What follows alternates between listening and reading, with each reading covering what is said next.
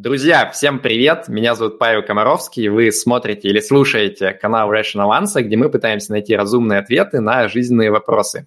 И сегодня у нас прямой эфир, то, что мы называем Rational Radio, с Катей Завьяловой. Она моя бывшая коллега по McKinsey, а, автор проекта Art of Career и преподаватель Высшей школы экономики. Привет, Кать! Привет! Привет, Павел. Спасибо, что пригласил. Очень приятно быть у тебя. А, сегодня мы собственно, будем обсуждать как раз э, карьеру. Э, ну, название твоего проекта – это «Искусство карьеры». Э, да, слушай, единственная просьба, я слышу легкое эхо от самого себя, как будто бы, э, мне кажется, тебе просто чуть-чуть стоит снизить громкость наушников, э, тогда Мне просто хочется слышать, слышать тебя громче. Так лучше? Да. Отлично. А, давай начнем с того, что просто расскажи, вот как ты пришла к тому, чтобы делать проект э, в сфере карьеры, э, ну и вообще расскажи немного о себе для наших слушателей, которые не в курсе. Да, конечно, с удовольствием. А, всем привет еще раз. Я занимаюсь предпринимательством и развиваю как раз собственные проекты в сфере карьеры, образования, на стыке карьеры, образования и технологий последние два года. А, в общем, уходила я как раз-таки из McKinsey в такое свободное плавание и а, запустила сейчас на данный момент три проекта а, в активной фазе. А, вкратце расскажу про каждый из них. А, первый, а, самый первый он был и с точки зрения вообще тайминга тоже, это онлайн-школа карьеры профессионального развития, в рамках которой я работаю как в группах, так и индивидуально с клиентами, которые проходят через какие-то разные карьерные трансформации. Мы занимаемся как тем, что определяем вообще, чем они хотят заниматься в дальнейшем, где та идеальная их там карьерная цель на стыке интересов, сильных сторон и прочего. Мы сегодня об этом с тобой обязательно поговорим подробнее. И какие-то тактические вещи тоже разбираем, как написать какое-то качественное продающее резюме или подготовиться к какому-то типу интервью. А, кроме того, у меня есть проект, второй немножечко на смежную, но параллельную тематику. Это платформа по поступлению в зарубежные университеты. И здесь э, у меня у самой был такой опыт поступления, учебы за границей уже 10 лет назад, когда я уехала учиться, получив э, полную стипендию. И до сих пор, на самом деле, не так много людей, а, русскоязычной аудитории моей, знают, что это вообще возможно, что можно поехать в классный вуз, э, чтобы этот вуз еще тебе и платил. Поэтому я решила сделать этот проект, это проект для души, а, популяризации а, того, что какие вообще, в принципе, бывают в мире возможности, куда можно уехать. По сути, это платформа, на которой можно найти ментора, а, студента или выпускника какого-то классного вуза, который поможет а, поступить, а, поможет собрать портфолио сильно и поступить в этот университет со стипендией. И третий проект, он тоже в теме карьеры. Буквально сейчас он в самом зародыше. Мы только сделали MVP, самую первую версию продукта. Это онлайн-симулятор тренировки прохождения интервью в разные компании, на разные позиции. А, который анализирует а, в итоге вот это интервью, которое вы прошли с реальным человеком, и с помощью искусственного интеллекта выдает обратную связь. А, это очень интересный проект, который вот сейчас там такой прям стартап, стартап-фаза у меня, но я в него очень верю, потому что, конечно, тема подготовки к интервью – это очень большая тема, и сейчас она растет и растет, особенно в дистанционном формате, потому что все теперь дистанционно. Как я... есть, э, получается, да. мало того, что у нас роботы скоро будут отбирать работу, так ты сейчас делаешь проект, чтобы они нас унижали уже сейчас. Типа говорили, ты не прошел интервью да, кстати, э, мы вот буквально на днях с моими коллегами, своими партнерами обсуждали, что нужно сделать лидерборд и э, оценивать с помощью как раз искусственного интеллекта человека относительно других кандидатов и давать ему понять, э, насколько какие у него шансы на прохождение интервью. Возможно, мы тоже это заинтегрируем. Я думаю, будет интересно. Окей. Okay. А, да. Ты спрашивал, как я пришла к, как я докатилась до жизни такой. А, вкратце скажу, а, просто поняла в какой-то момент, что готова, готова попробовать пойти заняться чем-то, что меня всю жизнь очень сильно увлекало. Карьера и образование, развитие других людей. А, и я на самом деле занималась этим как в каком-то таком волонтерском, менторском формате всю свою жизнь, и работая в McKinsey, работая в Марсе. Ну вот в какой-то момент поняла, что могу сделать из этого уже собственный проект. Хорошо. Ну, давайте тогда вернемся к нашим вопросам уже по контенту. А, я забыл сказать, ребят, мы, как обычно, поговорим часик, наверное, с Катей один на один. А, ну, я постараюсь задать все вопросы, которые меня интересуют, а потом мы перейдем, собственно, к вашим вопросам. А, начнем с вопросов, которые нам в чате написали заранее, и перейдем уже к тем, которые вы готовы задать вживую. Кать, давай начнем с того, что обсудим вообще, ну, вот в принципе, все, что я делаю, это попытка ответить на вопрос, как думать разумно про что-либо, что важно в нашей жизни. Карьера mm-hmm. однозначно важна в нашей жизни. Я бы хотел узнать э, твой взгляд на то, вот, как подходить к этому вопросу, как разумно думать про свою карьеру. Разумно думать про карьеру в таком долгосрочном ключе, а не в краткосрочном. Это, наверное, такой самый короткий вопрос, ответочный, который могу дать на этот вопрос. А, то есть максимизируем LTV, lifetime value, да, против э, там кэшло в моменте. Так, а, так да, давай, давай сразу расшифровывать для людей, которые не в курсе вообще, что такое LTV, lifetime конечно, value. Конечно, конечно. Я, собственно, это, это, и хотела, это как раз и хотела сказать, что а, нужно максимизировать свой человеческий капитал и а, свой потенциал, и в том числе, да, финансовый потенциал, потенциал, сколько ты можешь заработать денег, если прям совсем так грубо говорить, за, за всю свою жизнь, против а, каких-то, вот, скажем так, моментальных, моментальных выгод, которые ты можешь получить там на той или иной работе. То есть а, планировать в долгосрочной перспективе. Если а можешь привести есть... пример? То есть вот ну, на уровне да, конечно. там, здравого смысла вроде кажется, да, логично. Непонятно, как, а, какая антитеза этому. Да, конечно. А, у меня есть на самом деле два примера в разных разрезах. Расскажу оба примера моих клиентов. Первый пример – это а, девушка, которая после университета, она отучилась на маркетолога, очень четко понимала, что хочет работать в маркетинге, что, кстати, для студента, выпускника уже очень большой плюс, потому что недавно проводила исследование среди своей аудитории, только 13% выпускников из моей аудитории знают, где они хотят работать действительно. То в данном случае действительно все было понятно, а, и стал вопрос о том, в какой компании. Она закончила хорошую бизнес-школу, поэтому был действительно выбор, было несколько офферов, и а, в частности, среди прочих офферов э, был офер э, в компанию, которая э, оба сектора FMCG, товары потребительского спроса. Одна компания производит алкоголь, алкогольные напитки, вторая компания производит продукты питания. И в тот момент человек выбрал алкогольную компанию по целому ряду причин. Казалось, что там веселее, прикольнее, потому что а, рекрутинговые мероприятия этой компании были совершенно потрясающими, а в том числе там они даже проходили иногда в барах, особенно когда там на кампусе все это дело происходило. А это первый момент. А второй момент – зарплата была существенно выше. И я думаю, что те, те, кто знаком с этой индустрией, а, понимают, что там табачный, алкогольный а, маркетинг и в целом вообще табачная алкогольная отрасль славится тем, что зарплаты будут в среднем существенно выше, там на, могут быть на 20, 30 и больше процентов, чем на аналогичных должностях в, скажем так, в стандартных, да, классических э, сферах.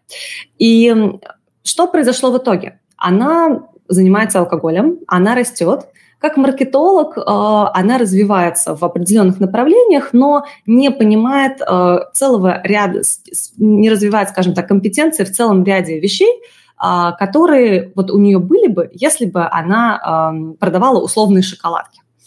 Что имею в виду? В маркетинге табачки, в маркетинге алкоголя очень ограниченное количество медиа, которые можно задействовать, а маркетолог, бренд-маркетолог должен в этом разбираться. Ты имеешь в виду из-за законодательства, да, что да, нельзя там Да, из законодательства, из законодательства. По сути дела, что такое сейчас сигаретный маркетинг, например? Для меня, как для бывшего маркетолога, это большой вопрос. То есть это, это очень креативная индустрия, когда в условиях огромных ограничений тебе все еще нужно продать людям сигареты. Это вообще-то очень-очень непросто. Но тем не менее ты не, не понимаешь, работая в этой отрасли, ты не понимаешь, а как работать а, с классическими медиа, с телевизором, там, с интернетом классическим там, и так далее, и так далее. И вот спустя а, 4 года а, моя клиентка замечательно, там, она росла, в, стала бренд-менеджером а, в алкогольной компании, не буду на всякий случай называть э, имен, у нее было все хорошо, в какой-то момент она поняла, что ей хочется развиваться дальше и выйти на рынок труда, посмотреть, что же там есть. И э, она столкнулась с таким серьезным удивлением, когда поняла, что а на самом деле она не особо востребована по двум причинам. Во-первых, у нее не хватает компетенции, которые есть у, на такой же аналогичной роли у человека, который рос в индустрии которая как раз-таки была продуктовая, да, допустим, производил, продавал шоколадки, а второе, ее зарплата относительно рынка существенно выше, и она даже, она не то, что не может найти себе зарплату на аналогичную позицию, она в любом случае будет уходить с каким-то определенным понижением. И вот это пример конкретно в контексте маркетинга, вот я вот верю, что это хороший пример того, что а, не было спланировано немножко на долгосрочную перспективу э, карьера. То есть человеку на самом деле хотелось стать маркетинг-директором там, условного Лореаля, а как бы есть теперь огромное количество ограничений, и нужно делать а, сильные, скажем так, а, в общем, такие кругаля для того, чтобы все-таки дойти до этой позиции. Но мне кажется, эта история не про максимизацию lifetime value, потому что если ты говоришь, что, например, там в табачке, в алкоголе процентов на 30 выше зарплата, то, наверное, с точки зрения именно вот э, максимизации денежного потока и было бы выгоднее остаться э, расти в той же индустрии и просто всю жизнь получать, скажем так, большую зарплату. Да, я с тобой согласна. Это если мы в таком неком сферическом вакууме предполагаем, что человеку интересно заниматься этим а, долгосрочно и всю свою жизнь. А вот второй пример, который хотела привести, чуть более короткий расскажу. Вот он, мне кажется, больше про, может быть, даже э, тему вот именно LTV раскроет. А, есть э, человек, который э, после, опять же, да, после выпуска из технического вуза решил пойти в IB, в инвестиционный банкинг. В инвестиционном банкинге известный да, факт, э, супер высокие зарплаты относительно там, рынка. Супер несчастные люди. Огромные, да, часы работы, супер несчастные люди. Почему они несчастные? Да? Они а, часто несчастные даже не из-за часов работы, а из-за того, что выгорание вот это быстрое, оно происходит а, на стыке отсутствия смыслов того, что ты делаешь, и вот этих вот там дополнительных часов работы, которые ты там вынужден этой работе посвящать. И я сторонник такого ну, подхода, конечно, что Work-life balance это очень важно и полезно, разумеется, но а, можно работать в какой-то определенный период времени больше, чем там, не знаю, 40-50 часов на работе, которая тебя действительно увлекает и дает тебе энергию. И тогда ты не, не выгораешь, ты находишься в ресурсе.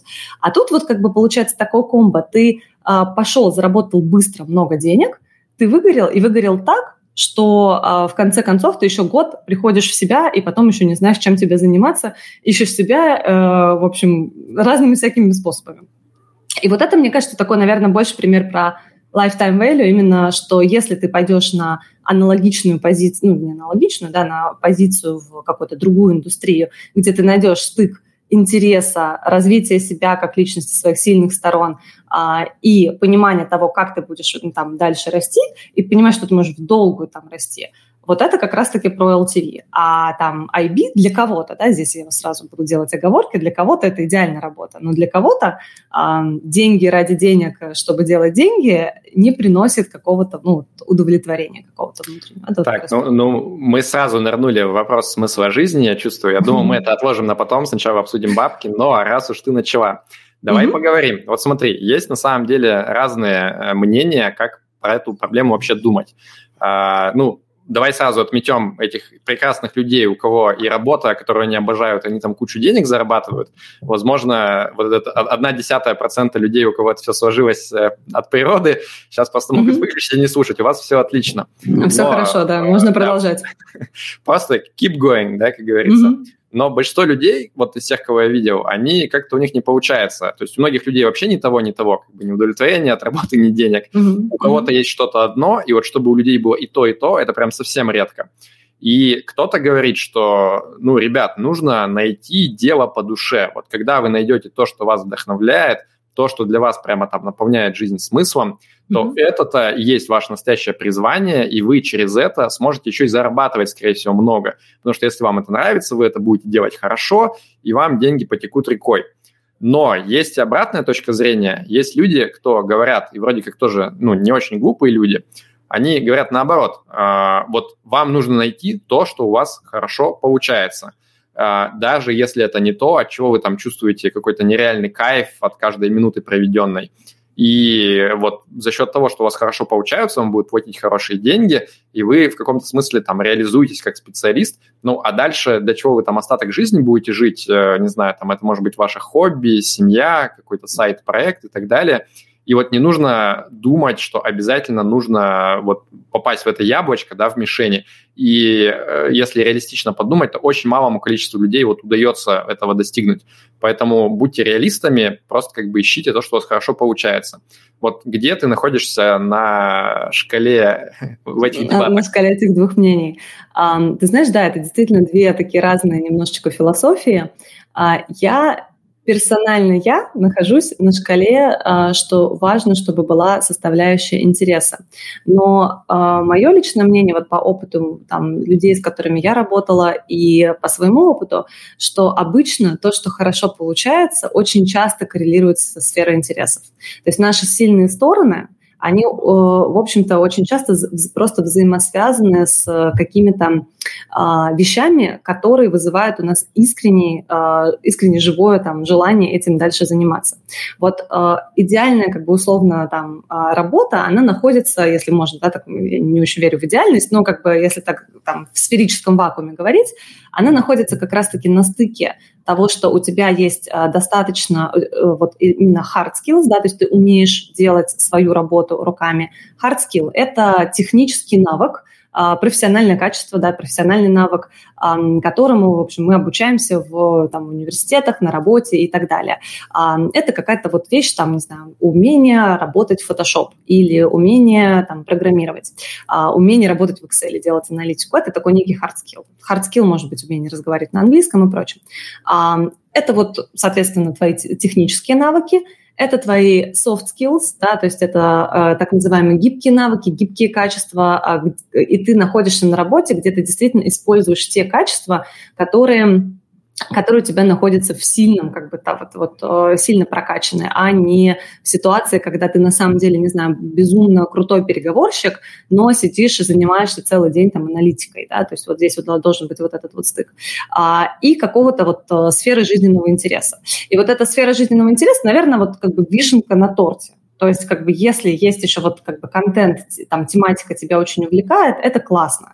Но даже если тематика не увлекает, но у тебя есть э, там прокачанный hard skills, и ты базируешь свое развитие на вот этих вот э, гибких навыках, soft skills, которые у тебя хорошо развиты, и инвестируешь в то, чтобы развивать их все лучше и лучше, то это, в принципе, очень хороший драйвер может быть карьеры, и на этом драйвере можно ехать очень долго очень долго и, в принципе, не выгорать, если ты понимаешь, где ты получаешь вот эту вот долю интереса в какой-то другой, в какой-то другой сфере, да, это может быть в сфере твоей жизни, в семье, в хобби, еще где-то.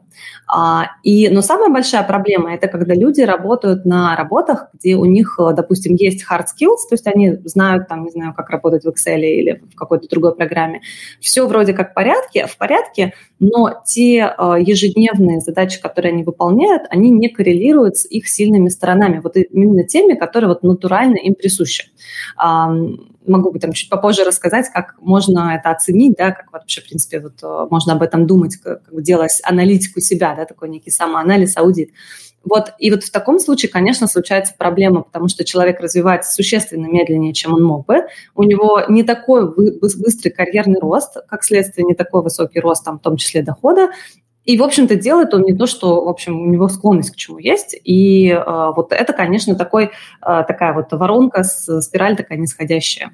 Ну вот смотри, мне на самом деле интересно с практической точки зрения, то есть э, вот давай я пишу просто свою ситуацию, и, может давай. быть, понятнее, чем мне интересно. А, я думаю, что когда человек в жизни пытается принять это решение, оно на самом деле, ну, не такое простое. То есть вот когда ты говоришь, там, что нужно оценить свои качества, там, понять, удовлетворяет, нет, это все как бы звучит очевидно. Ну, конечно, нужно оценить качество, там, понять, где ты сможешь лучше развиваться да. и так далее.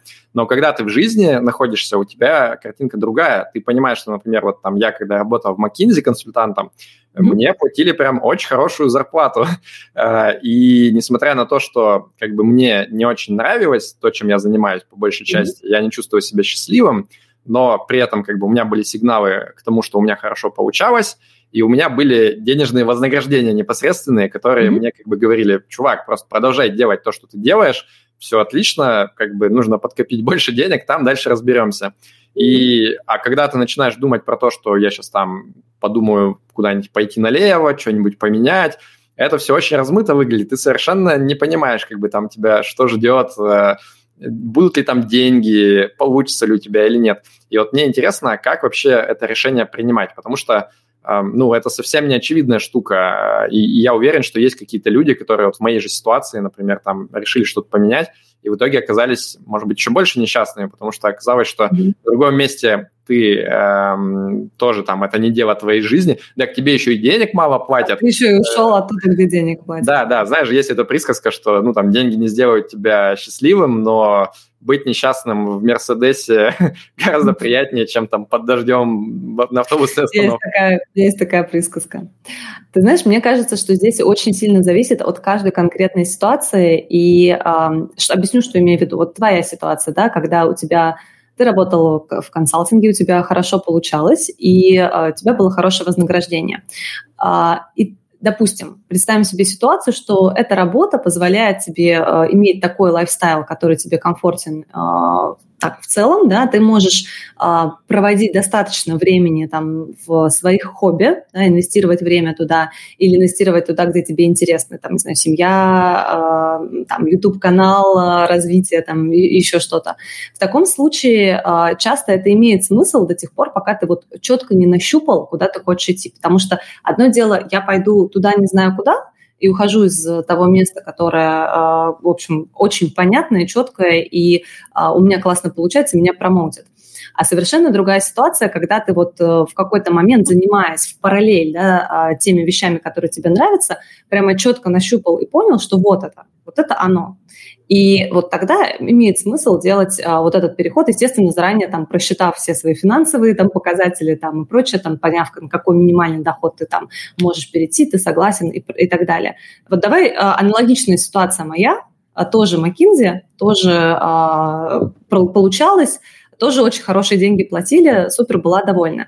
Решила сделать вот этот вот э, выход не, из, э, не потому что, скажем так, мне не нравилось, да, то, чем я занимаюсь. Я, была, я спокойно к этому относилась, мне казалось, что это, в принципе, классная, интересная работа, может быть, местами, но у меня при этом работала там, например, в той эм, группе людей, которые работала очень много, работала в ритейле, if you know what I mean. вот. И, а, конечно, у меня не получалось, мне не удавалось совершенно никогда совмещать это с какими-то вещами, которые мне были интересны. То есть просто физически часов в сутках не хватало.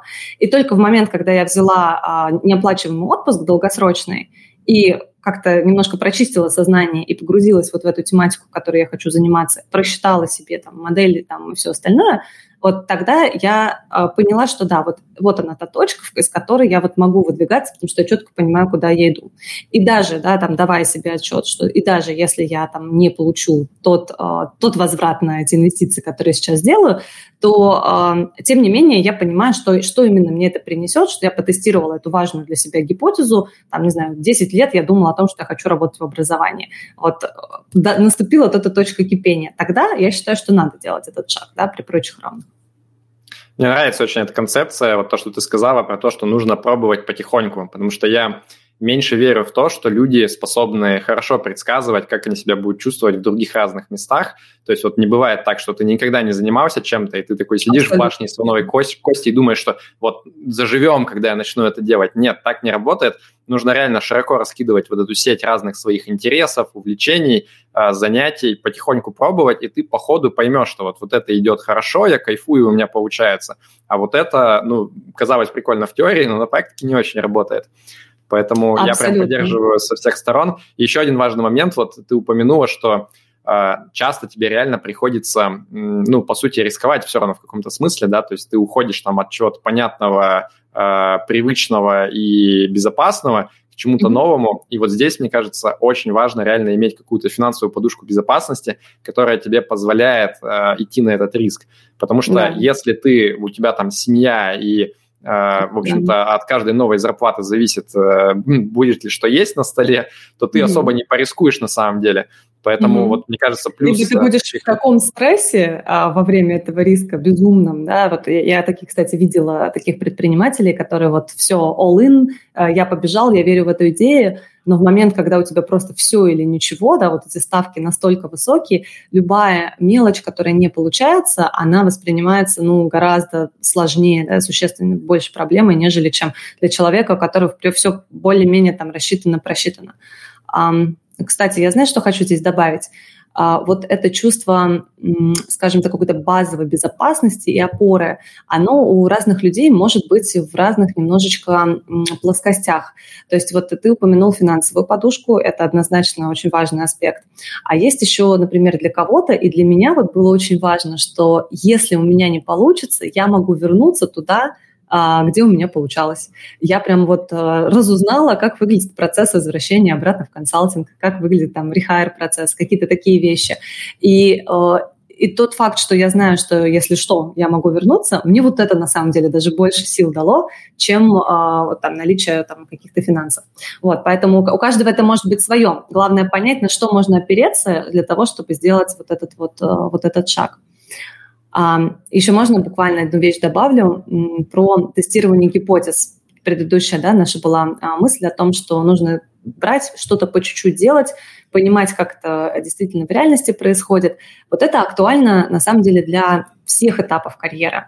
А, это очень актуально для студентов, которые только учатся и а, вообще не понимают, чем они хотят заниматься. Я, например, закончила бакалавриат по логистике, и я была просто уверена, что я будущий гениальный логист, что я там буду считать там, модели, а, работать в транспортной компании и все такое. И как раз-таки вот через какие-то вот вещи, которые я начала пробовать, а именно я пришла на стажировку на одну, в одну часть там логистической цепочки, поняла, что ой, блин, не, не то. Ну, не может быть, не может быть, что так все плохо. Я пойду еще посмотрю. Чисто для меня, да, я сейчас э, ни, ни в коем случае логистику ни, никак не хочу обидеть. Вот, пошла в другое место, пошла в там логистика снабжения, транспортная логистика, туда-сюда, оп, потестировала гипотезу, поняла, что нет, это не оно. И точно так же можно по чуть-чуть тестировать гипотезы уже во взрослом возрасте, находясь на какой-то другой, на какой-то уже там текущей роли. Сейчас огромное количество таких возможностей. Там можно делать какие-то фриланс-проекты, можно делать там консалтинговые проекты а, разные, а, можно, да, вот вписываться в какие-то вот э, разные возможности там одному или вместе с кем-то. А, и вот это тестирование гипотез, оно круто, если она проходит через то, что ты пробуешь делать. Но еще первый шаг на самом деле – это найти людей, которые уже этим занимаются давненько, и вот прям с ними сесть и хорошо поговорить и расспросить, а из чего состоит твой день, а как ты вот э, там, что ты делаешь, а, что тебе нравится в твоей работе, что тебе не нравится в твоей работе. И очень часто мы действительно идеализируем какую-то другую сферу, какую-то другую, а, там, может быть, либо конкретную компанию, либо индустрию, и нам кажется, что если мы туда придем, то все, все вопросы там сразу порешаются. А на самом деле там своих много всяких разных историй, и вот чем лучше ты, человек, да, там, кандидат осведомлен о том, куда ты идешь, в том числе через других людей, там, через network можно собрать эту информацию через свою сеть контактов, тем, конечно, потом меньше будет сюрпризов и разочарований. Слушай, у меня сразу масса вопросов. Ну, во-первых, вот ты затронула про студентов, и твоя mm-hmm. история немножко жутковато звучит, да, то есть ты отучилась там 4 или 5 лет, да, на специальность какую-то, и в итоге достаточно быстро поняла, что это вообще не твое. То есть, получается, в каком-то смысле вот э, это время, оно как бы не сильно продуктивно было потрачено. И у меня вопрос, соответственно, как э, молодым э, детям, подросткам mm-hmm. понять, чем они хотят дальше заниматься всю жизнь, потому что, ну, наверное, ты не можешь там сказать, э, пап, мам, я не пойду учиться в университет, сейчас я буду там по полгода стажироваться в разных вещах, вещах, да, там тестировать гипотезы. Вот такой вот я, в общем, ребенок э, индиго. Mm-hmm. Вот что делать реально, как понять? Да, э, классный вопрос.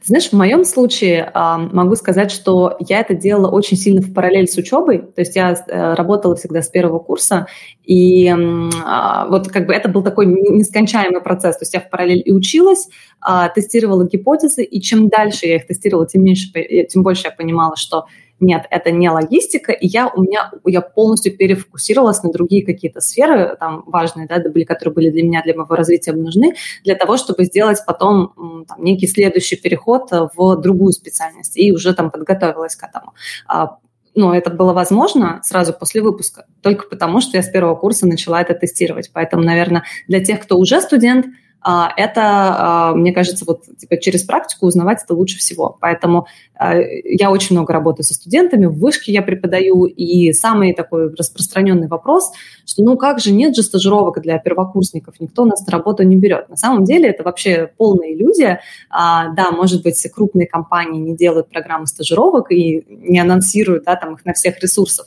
ресурсах, но на самом деле стажеры нужны всем, и и, сред... и компаниям среднего размера и так далее. Это вопрос исключительно желания и того, что вот ты там подсуетился и нашел себе работу.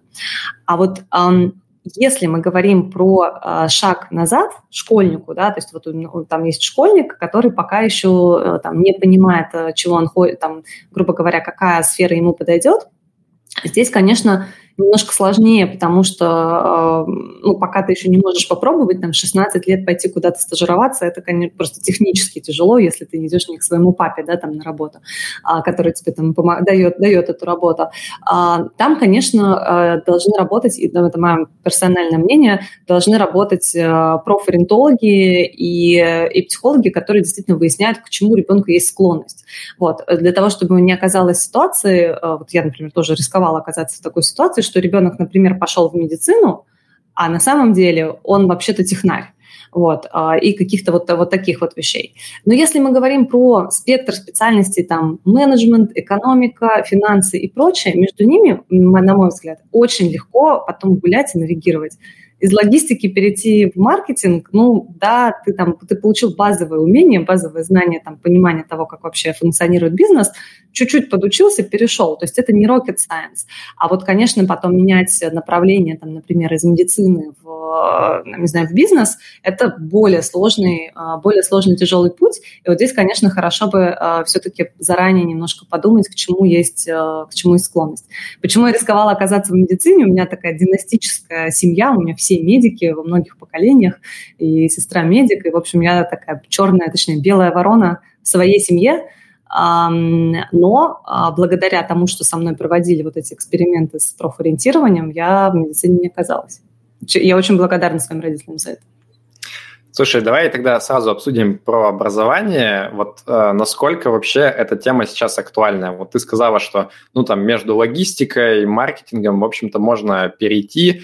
И у меня есть ощущение, что вот если отбросить какие-то такие прям очень техничные вещи, вроде как медицины, где прям нужно много знать, действительно много разбираться, а перейти к более таким, ну, не знаю, как правильно сказать, концептуальным, прикладным вещам, типа а, бизнеса, которые на самом деле можно на практике изучить э, в процессе более-менее, или вообще там самостоятельно что-то почитать, посмотреть и более-менее понять, как это работает. Вот насколько сейчас э, образование для карьеры в принципе важно? Или на самом деле, может быть, правильный ответ – это сразу идти на эти стажировки, э, начинать э, расти в той сфере, которая тебе интересна, и, может быть, уже там через пять лет всем будет наплевать на диплом, как вот сейчас э, где-то, по-моему, в технических разных э, там Гугла, фанговых компаниях уже на диплом, насколько никто я знаю, никто особо и не да. смотрит. Угу. Ты знаешь, зависит от индустрии. Ну, давай сейчас э, отвечу с, немножко сначала свое Мое персональное мнение, что образование – это не сейчас не про фактические какие-то знания или какие-то вот там конкретные вот так называемые hard skills, да, которые мы сегодня упоминали, а, какие-то прикладные вещи. Этому точно можно научиться. Эти знания сейчас не нужно держать в голове, это все можно быстро нагуглить. Важно понимать именно просто как, каким образом. А, и э, с hard skills э, и с этими знаниями фактическими проблема в том, что они очень быстро устаревают. То есть э, ты вроде как только что подготовился к а через два года это вообще все абсолютно не актуально. Поэтому э, ценность образования, на мой взгляд, она лежит в другой плоскости. Это про э, умение вообще, в принципе, там, думать, например, структурированно, умение адаптироваться, умение взаимодействовать с другими людьми, э, умение учиться, да, то есть, э, в принципе, привить себе вот эту вот привычку учиться. Есть такая концепция, сейчас очень распространена, lifetime, lifelong learning, да, то есть э, ты все время учишься в течение всей жизни, потому что уже невозможно выезжать на тех знаниях, которые там были даже там, пару-тройку лет назад в университете тебе даны. И э, это хорошая привычка, которая, мне кажется, ее э, гораздо проще в себе развить и это, вообще жить с этой концепцией, если заложено базовое умение учиться и желание это делать. И вот это как раз то, что в хороших университетах, а, в общем, дают. Да? И в этом плане, конечно, идти в университет за дипломом, сейчас, может быть, не так актуально, как было там 20 лет назад, когда нужно было получить высшее образование вот хоть, хоть ты тресни, но получи, потому что вот без корочки никуда не берут. Нет, сейчас уже есть действительно разные варианты, но э, хорошее образование, оно немножко не про это, на мой взгляд. Оно про как раз-таки вот про прокачку личности, soft skills э, и вот этого всего. Но при этом а есть еще один нюанс. Есть, э, если мы говорим про определенные виды карьер какие-то, есть вузы, из которых гораздо проще зайти в там, целый ряд компаний. А, это так называемые целевые университеты для, а, для, для тех для нефтяников. А еще, например, вот мы сегодня уже затронули McKinsey для консалтинга. На самом деле у консалтинга есть очень четкий список а, вузов и программ, и программ откуда чаще всего попадают студенты уже там на стажировки и так далее. И, разумеется, бывают исключения, то есть и таких примеров много, но а, это, там, скажем, такие фокусные программы, с которыми там консалтинговые компании сотрудничают, приходят, делают на кампус рекрутинг. У тебя, как у студента, есть доступ к, а, к людям, которые работают в этой компании, ты можешь задать интересующие тебя вопросы, и в целом попасть туда гораздо проще, чем человеку с, с улицы. И от рынка к рынку это все дело очень сильно меняется и усугубляется. А, я сейчас живу во Франции, нахожусь на французском рынке. И во Франции вот э, система образования и карьеры, она очень, скажем так, очень четко структурирована. То есть буквально от того, в какую школу ты когда-то пошел, э, там, в каком районе Парижа, зависит от того, э, на какую, в какой университет ты попадешь, а, или там даже не университет, а у них такое есть понятие гранд-эколь, высшие школы. То есть это то, откуда, в общем, в итоге люди действительно попадают там в инвестиционные банки, в правительство там а, и прочее, прочее. И вот это очень сильно предопределено. И на этом рынке зайти из какого-нибудь там небольшого Леонского университета в какую-то крупную там, международную компанию, а, это что-то суперсложное. В России не так. В России гораздо а, больше шагов, э, больше, точнее, вариантов, как, как, как можно попасть. Да, через опыт, через нетворкинг, э, так, сяк, наперекосяк. Поэтому здесь еще очень важно смотреть, на каком рынке мы находимся. Да? Но я думаю, что ну, большинство нас, конечно, Для меня вот то, что ты говоришь, звучит как то, что на самом деле университеты, они не столько дают тебе вот эти вот знания, умения там как-то правильно Э, воспринимать, структурированно мыслить. Скорее, мне кажется, это некий фильтр, который отсеивает тех, кто в принципе вообще этого не может делать, и тех, кто более-менее и сам бы на самом деле разобрался, и, а реальная ценность образования, она именно в том, что дает некий сигнал, что вот, типа, я закончил там крутой вуз, там, Гранде Коль или там вышку, я нормальный пацан, нормальная девчонка, возьмите меня на, на работу. Мне, на мне стоит эта печать качества, все, значит. Да, да, то есть, типа, вы просто меньше рискуете. Вот есть там Uh, не знаю, инвестиция более безопасная такая, да, а есть, типа, безопасный человек с большей вероятностью, который дает результат. И у меня Абсолютно. здесь вопрос. Работодатели так и есть, правда. Больше прогнозируемости, то есть какой-то, да, ты понимаешь, с кем ты встретишься. Я хотел спросить про MBA, потому что мне кажется, когда вот э, молодые ребята идут в университет, то это, ну, такой эм, low-risk move, так сказать, да, то есть низкорискованное решение, потому что, ну, ты молодой, тебе в любом случае нужно потусить, там, провести как-то весело время с другими студентами, ты ничего особо да. не теряешь. А когда тебе уже за 30 и ты такой думаешь, так, пойти ли мне получать MBA, отдать за это, там, сотню-другую тысяч долларов, в общем-то, mm-hmm. немалые деньги, а, потратить время, и вот что мне это даст? А, не знаю, твой ответ какой? Нужно идти на MBA или нет? О, зависит. Зависит э, в, в, в каждом конкретном случае, что может дать MBA, да, когда имеет смысл о нем задуматься. MBA – это хороший, хороший способ взять э, такой а, некий time off, да, то есть некие каникулы от своей там основной работы, особенно если она достаточно интенсивная, для того, чтобы заняться некой саморефлексией и понять, а что же вообще ты хочешь делать дальше. И я знаю очень многих, многих людей, которые прям конкретно проинвестировали свои деньги, даже взяв кредит да, на образование, потому что редко, когда вот кто приезжает там в те же самые Штаты, может взять и из кармана достать сразу заплатить за полностью за весь MBA. Но они готовы в это вписаться для того, чтобы э, чуть-чуть получше вообще узнать, что есть за пределами той функции индустрии, в которой они работают, и понять, а, как им поменять карьерный трек. MBA действует вот именно как он тебе, скажем так, ты становишься неким чистым листом для потенциального работодателя будущего, и с помощью MBA э, люди меняют карьеры достаточно легко. в MBA-школах, кстати, даже есть такая статистика, которую они в брошюры свои лепят, а, типа сколько людей, когда к ним приехали, а, им удалось сменить, например, функцию, сколько им удалось сменить а, индустрию, а сколько им и то, и то. То есть это такой инструмент, а, как бы, как ты можешь легко сделать этот переход. Также, также MBA может быть полезен тем, а, кто задумывается об иммиграции. А, потому что а, это действительно часто бывает неплохой инструмент для того, чтобы переместиться в страну, в которой ты там, потенциально хочешь жить. И шаг первый, да, вообще понять, действительно ли ты там хочешь жить, потому что туризм с иммиграцией стоит, вообще путать не стоит, и э, очень многие на этом этапе как бы понимают, что вообще-то нет, я себе там нарисовал совершенно другую картину, да, это такое потестировать, скажем так. А второй момент, если все-таки да, то с локальным образованием э, часто проще получить визу, например, э, ну и, соответственно, там местную работу, потому что, опять же, на тебе печать качества того рынка, на котором ты, на который ты приехал. А, ну, либо есть школы, которые, где, конечно, которые ставят эту печать качества, которая во всем мире потом будет восприниматься, типа Гарварда, а, там, Стэнфорда и прочих. Вот, поэтому а, для иммиграции это тоже нормальный такой инструмент. Вот могу привести прям практический пример. Да? В США для того, чтобы получить рабочую визу, даже если работодатель готов тебя принять на работу, и говорит, все, приходи, а, ты мне нравишься, вот при, прилетай завтра, все равно он подает твой кейс на так, на так называемую лотерею визовую. То есть не каждый, кому дает офер, получает визу и приезжает. И вот э, в этой лотерее есть определенная вероятность выигрыша этой визы. И вот, например, у тех, кто закончил MBA, а, локальный, местный, там, по-моему, если я сейчас не путаю, 50 на 50. То есть как бы встретишь динозавра или нет. А вот те, кто не закончил, кто вообще с другого там какого-то рынка, там порядка 20% или даже ниже.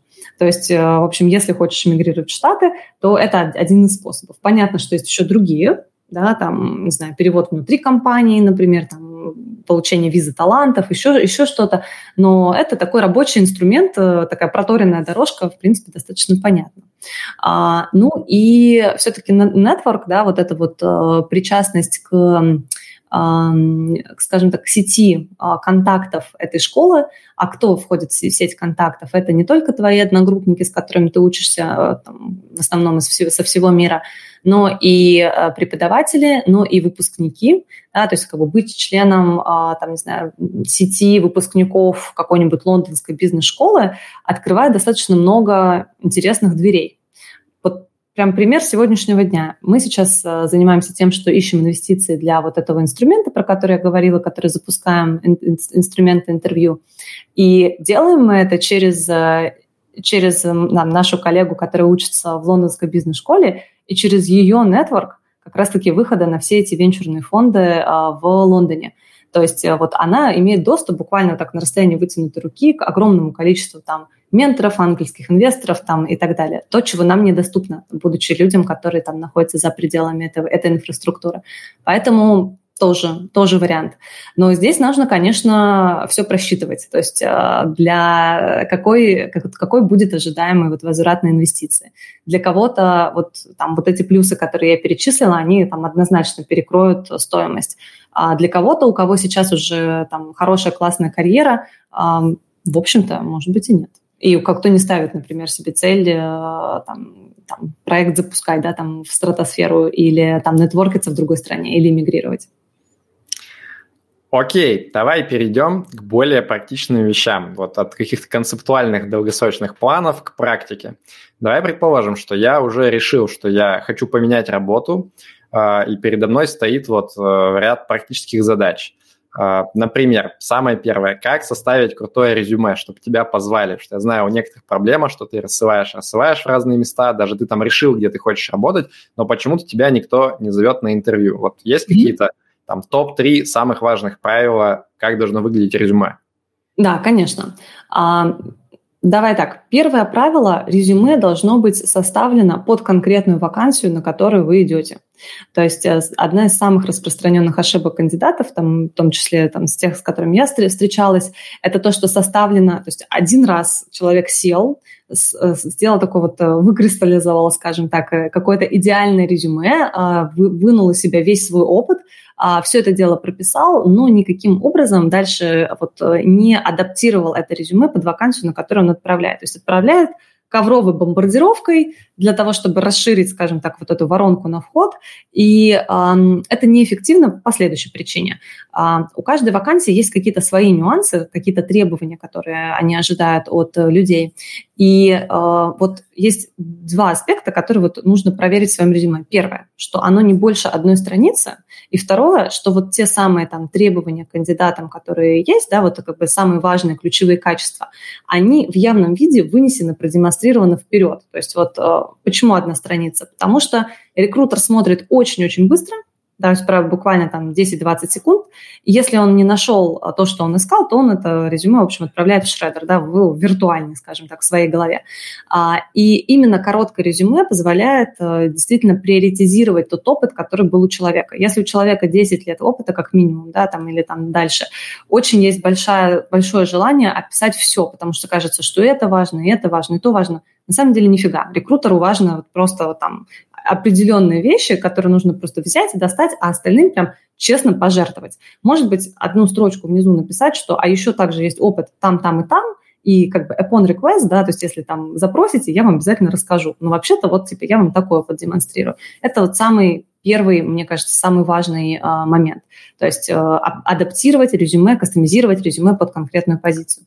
У меня сразу вопрос здесь, потому что один из читателей наших написал в чате вопрос, вот mm-hmm. где здесь грань между тем, насколько эту адаптацию можно делать креативно. Потому что очень часто люди, когда они видят там, что, например, нужен определенный опыт, они, там, зная, например, что они на предыдущем месте работы, э, не знаю, там, на базе шаблона какого-нибудь, одной кнопкой сделали сайт какой-нибудь, лендинг, да, а они пишут в резюме, что я там подготовил маркетинговую кампанию с использованием онлайн каких-нибудь инструментов. Вот mm-hmm. насколько нормально, скажем так, эм, приукрашивать немножко действительность, основываясь на фактах, которые имели место быть, но подавать их совершенно по-другому. Mm-hmm.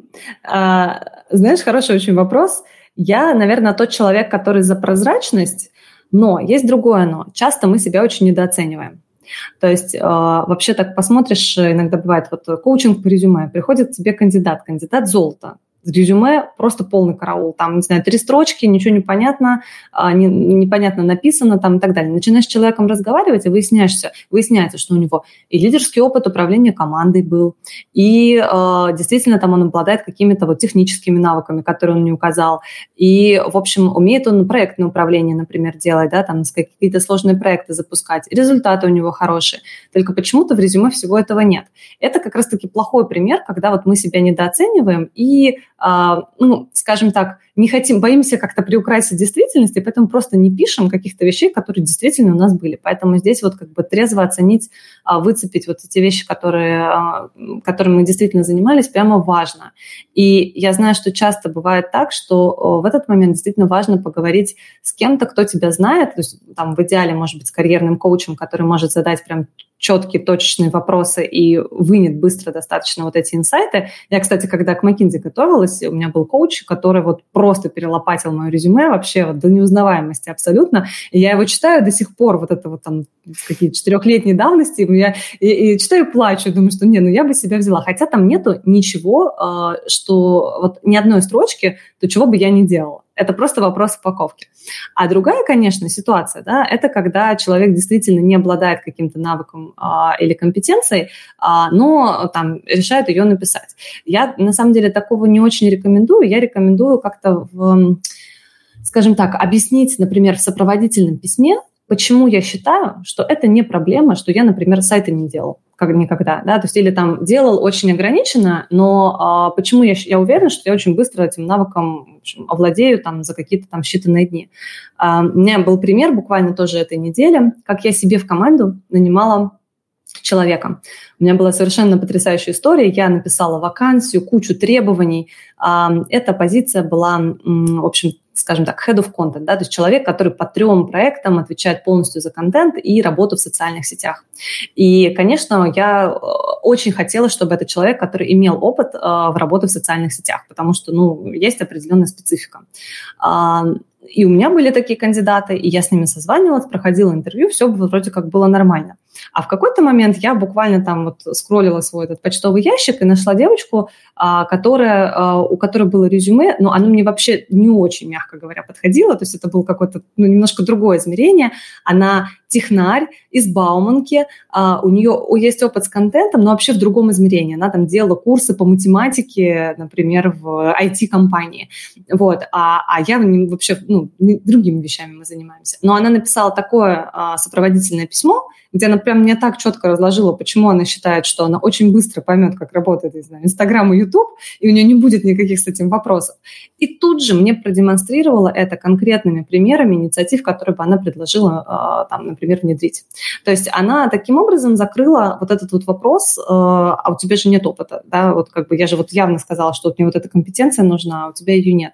И так она получила приглашение на интервью. А на интервью она сделала следующий шаг и тоже вот как-то вот немножко подразумевала разобралась в этой тематике и прям рассказала, вот это я уже знаю, а вот этого я не знаю. Но я знаю, что я выучу, потому что раз, два, три, четыре, пять мне нужно на это две недели. И вот при таком раскладе я абсолютно четко приоритизировала там потенциал человека против там, ну, конкретно там, не знаю, трех месяцев работы в Инстаграм, условно, да, вот, поэтому здесь нужно просто искать вот эту вот э, грань и понимать, насколько вот эта компетенция, которую вы хотите приукрасить, насколько она критичная, а, для конкретного работодателя. Потому что если да, можете оказаться ну, не в очень приятной ситуации, когда действительно вам дадут эту задачу, а, а вы не можете ее выполнить. Это, в общем, ни для кого по итогу будет нехорошо. Но мне кажется, тут нужно реально э, иметь правило большого пальца того, что за любой строчкой должна быть какая-то история. То есть да. если вы пишете что-то, то вы должны быть готовы, что вас спросят конкретно про это. И если вы не сможете в деталях описать, как бы, что происходило, какая была ваша роль, какой был результат, то это как бы заранее путь в никуда. Поэтому вот ли, либо ты готовишь крутую историю, которая базируется на фактах, на твоих реальных достижениях, либо вот, как ты сказала, это может быть история про то, например, почему ты считаешь, что ты все равно сможешь, а, но это все равно какая-то вот заранее подготовленная история в каком-то смысле. Поэтому Вообще к интервью очень да, важно подготовиться. это, это, это да, это факт. А, слушай, у меня еще такой вопрос. А как вообще искать... А можно, извини, пере, перебить тебя секунду? У меня вот просто буквально очень забавная была история у меня у самой. Когда я написала в своем резюме, что я говорю по-итальянски, это было актуально на, а, там, типа, пару лет назад, как раз я подавалась в Макинзи, потому что я учила итальянский, когда училась в Италии. И я, правда, какое-то время назад говорила. Но прошло время, естественно, я его не говорила. И э, на самом финальном раунде, мое шестое интервью, меня встречает партнер-итальянец, который мне говорит «Бонжорно!» Ну что, типа, давай решим кейс на итальянском. И вот это было вот прямо... Ух, э, я сказала, давай, он, видимо, хотел проверить, а, вот, там буквально пару фраз ему сказала, и мы разошлись на этом, да, делали на английском языке. Но вот я не рекомендую и вот вообще не хотела бы, чтобы кто-то, кто-либо из наших слушателей оказался в такой ситуации, потому что это было прямо, ух, это было прямо не очень. Прикольная история. Да, да я бы тоже, наверное, это... Я бы сказал no-no, no, сеньора. No, no, no, grazie. Окей. Да, а, sorry, я что хотел спросить э, про поиск работы. Вот я, к счастью, очень мало за свою карьеру искал, прям искал работу. Мне как-то всегда так получалось, что я примерно понимал, куда я хочу, и вот я целенаправленно туда шел. Uh-huh. Но мне интересно, вот как все-таки поступают люди, что делать, когда, например, тебе нужно найти работу, и у тебя нет конкретной прям компании, где ты точно знаешь, что есть там, например, вакантное место, и тебе туда нужно. Вот какая стратегия здесь самая лучшая? То есть, ну, кто-то говорит, что нужно там просто резюме везде рассылать верно, или там через знакомых искать. Что работает на рынке по-настоящему? Хорошо, да, я сейчас скажу верно, точно резюме не надо рассылать.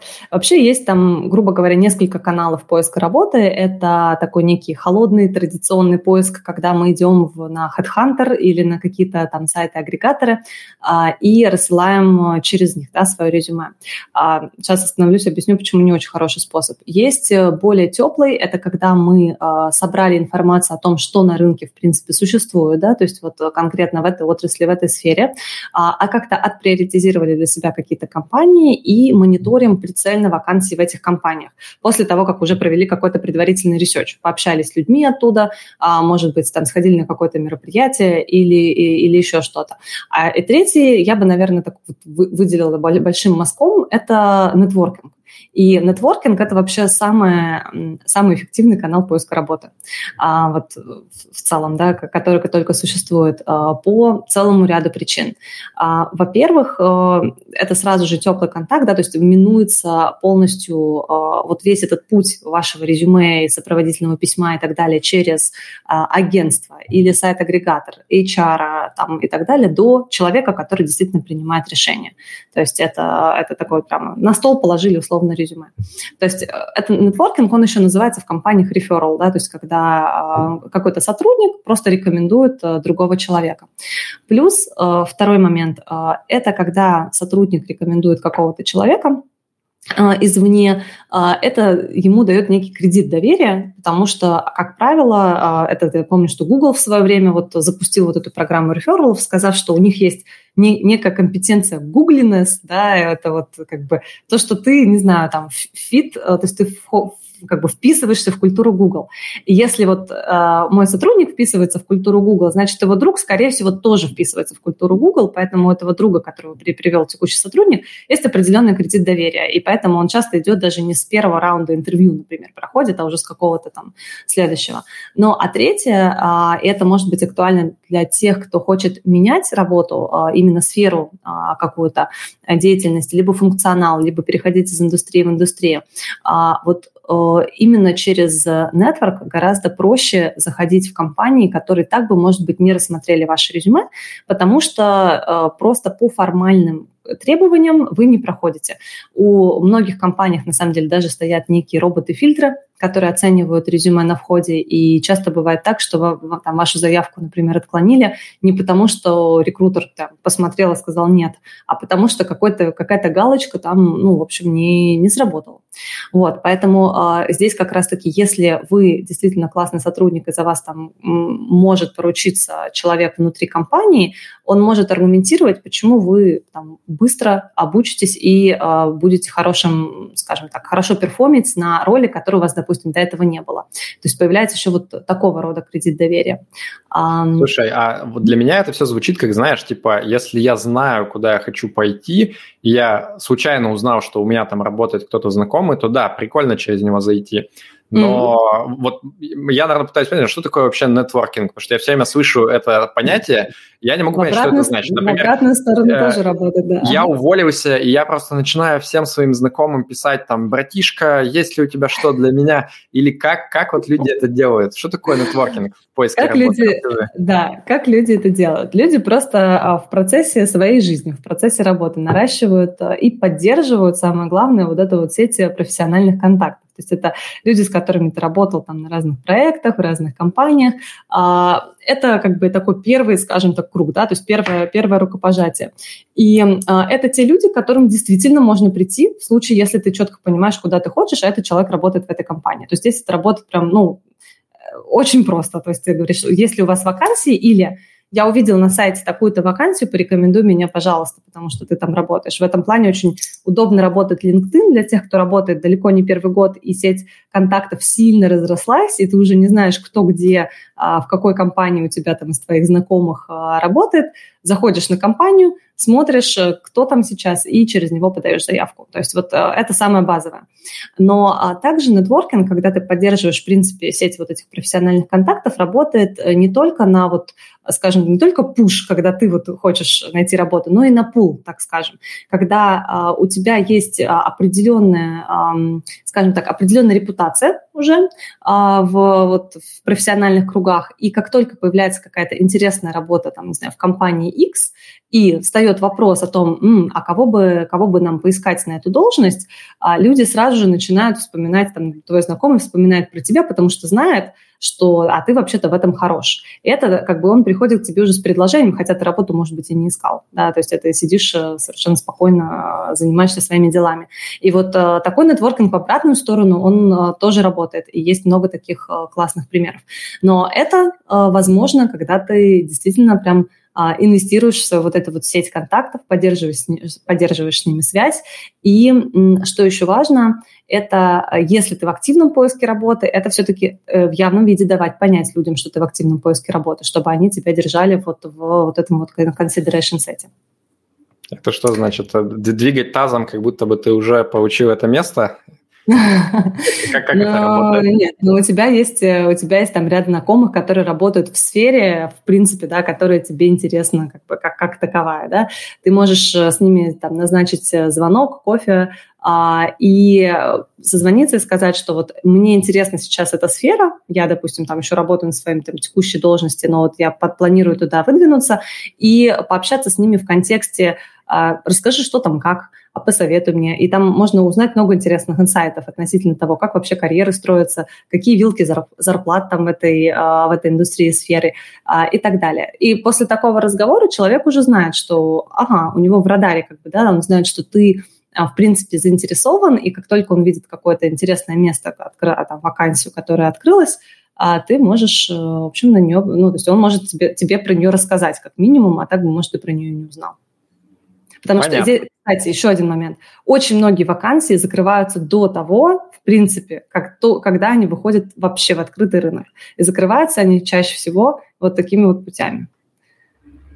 Да, давай буквально в двух словах скажу. А, сайты-агрегаторы типа HeadHunter и прочего и прочего, они а, теряют эффективность. Почему? Потому что огромное количество людей пользуются этим сервисом, соответственно, люди, вот используя э, этот подход, э, я рассылаю резюме просто там ковровой бомбардировкой по всем компаниям, они забивают эфир у, у условно да, говоря, у рекрутеров, у HR.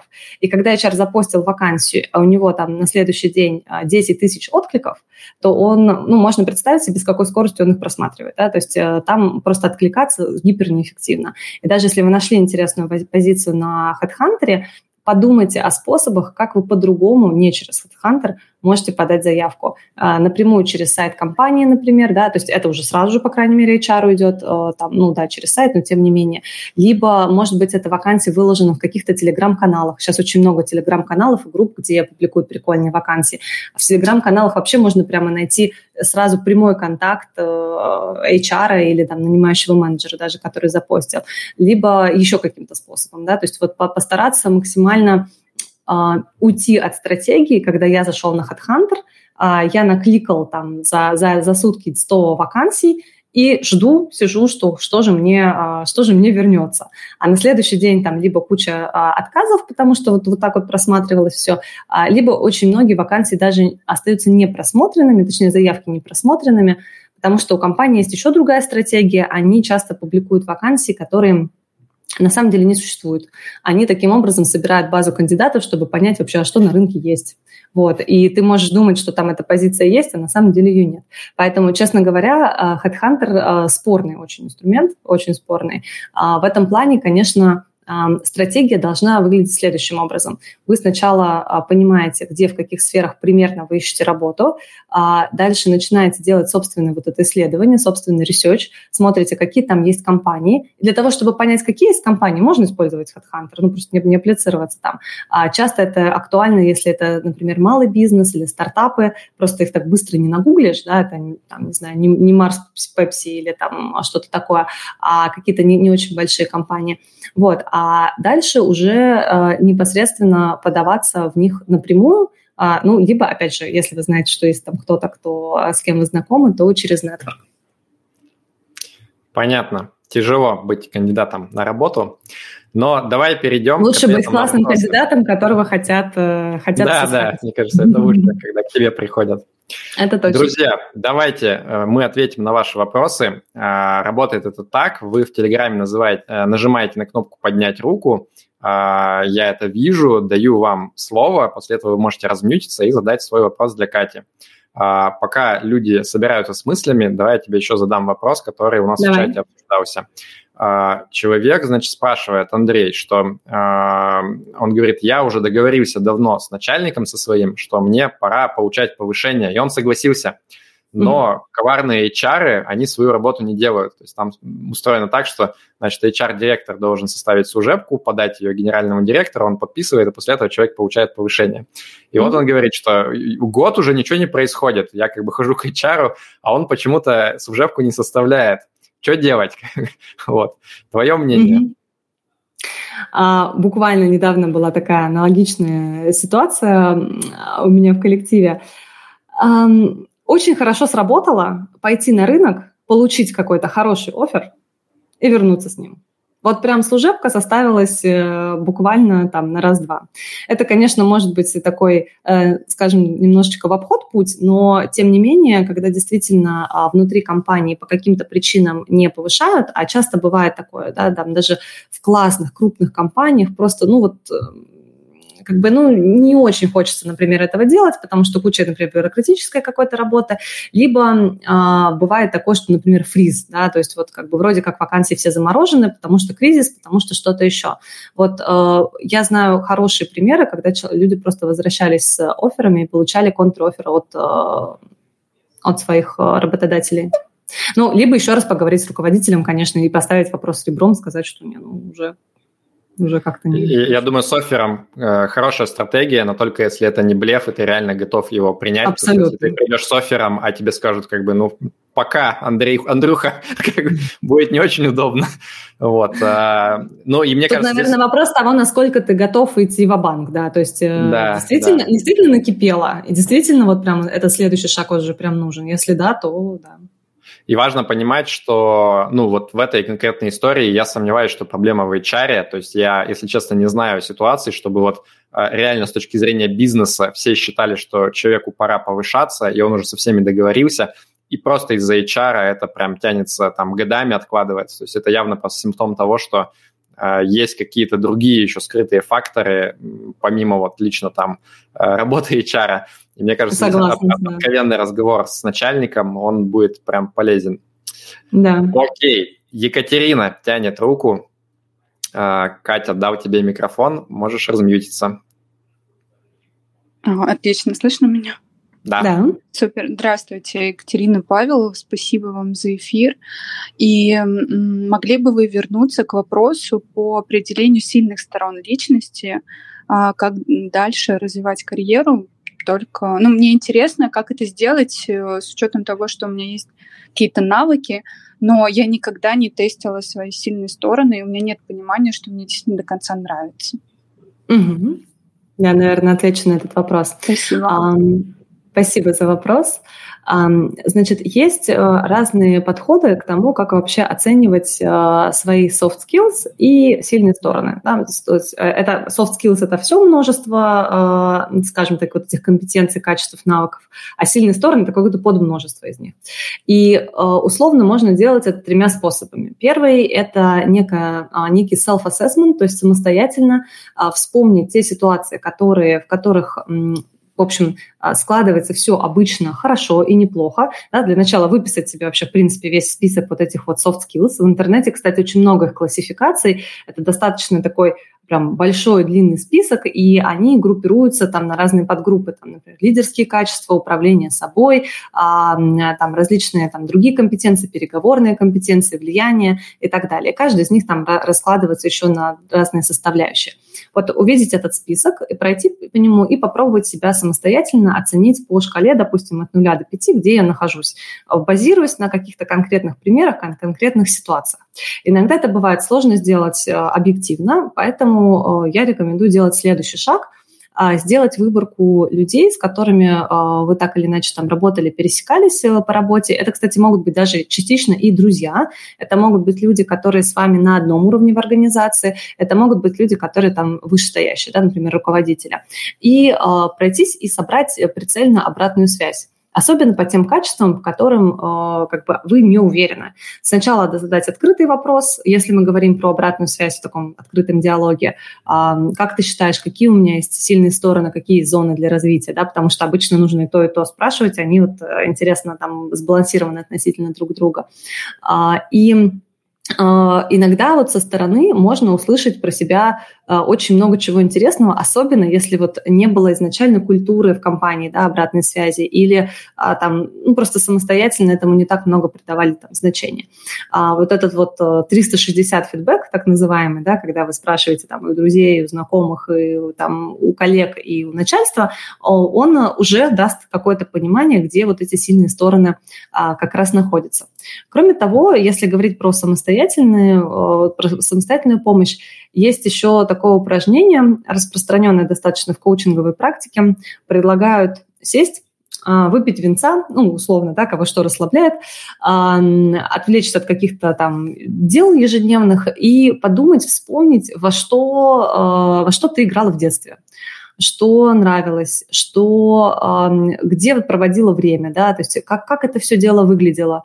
И очень в этот момент интересно всплывают, э, могут быть какие-то всплывать инсайты, потому что если в детстве там очень э, любили, там, не знаю, копаться там в книгах, э, что-то выяснять, там делать какой-то research, да, то есть если так гру- грубо говорить, это там один склад, да, характера, и, скорее всего, вы делали ровно то, что что у вас хорошо получалось, потому что дети, они еще пока не, не думают о том, что, что социально правильно делать, а что социально неправильно делать. Это уже там в районе там, пяти э, и больше там, лет там, нарастает постепенно, постепенно, постепенно там в школе. А вот э, когда вы, вы играли там, не знаю, в три года во что-то, то вот здесь вот можно вычленить какие-то интересные вещи. А еще, кроме того, есть, э, если вот говорить про последний пункт, э, разные тесты, которые оценивают такие вот автоматические, которые оценивают ваши soft skills, например. Есть один из э, примеров, тест GNT Power. Это, кстати, выпускники McKinsey каких-то очень давнешних там, лет сделали. Он очень интересный. Ты играешь в игру компьютерную, как будто бы ты мэр города. И к тебе приходят разные люди и говорят, что так, а, там, у меня там, не знаю, коммунальщики пришли, у нас трубу прорвало, что делать? И у тебя вылетают разные варианты того, что ты будешь с ними делать.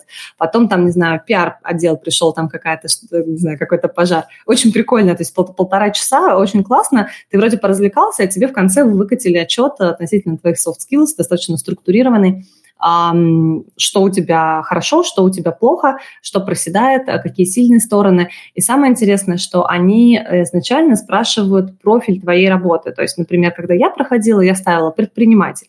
И они прям прописывали какие-то референсные точки для предпринимателей, что относительно других предпринимателей ты находишься вот тут по, например, качеству, там, не знаю, стрессоустойчивость, да, или ну, что-то такое. А, это не единственный инструмент, просто на его примере рассказала. Есть э, вот всякие разные способы оценить soft skills, вот буквально сидя за компьютером, а, просто проходя а, какие-то тестирования.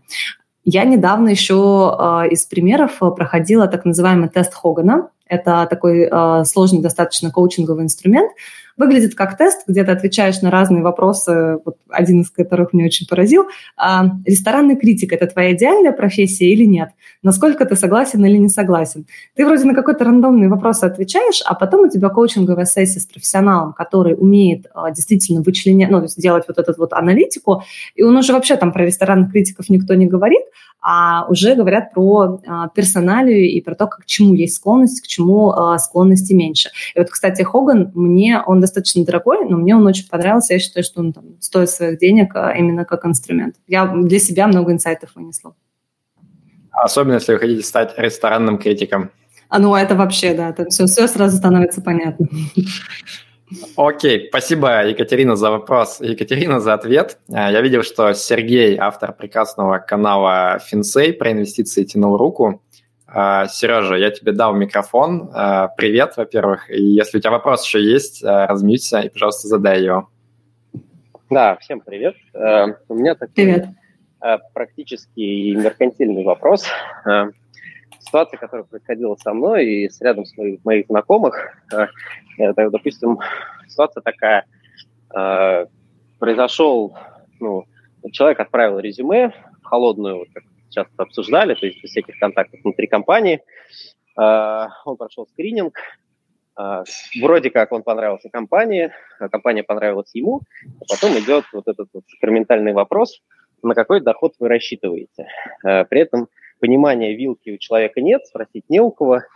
И это индустрия, где на одной и той же, той же должности доход может различаться э, в разы, а в разных компаниях э, за одни и те же функции могут платить на порядок больше или меньше. Uh-huh. То есть как э, поступить в данной ситуации и э, какой стратегии придерживаться для того, чтобы, э, ну, скажем так, максимизировать э, сумму на выходе.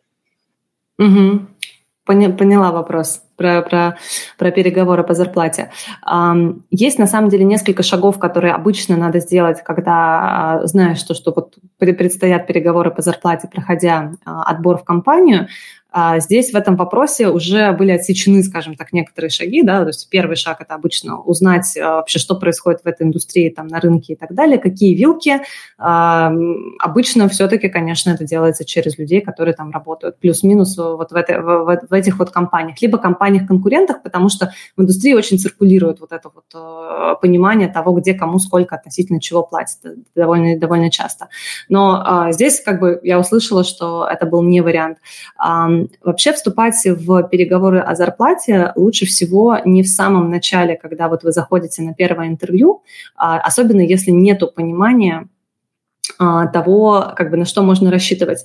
Почему? Потому что называя определенную сумму, можно прийти к двум вещам.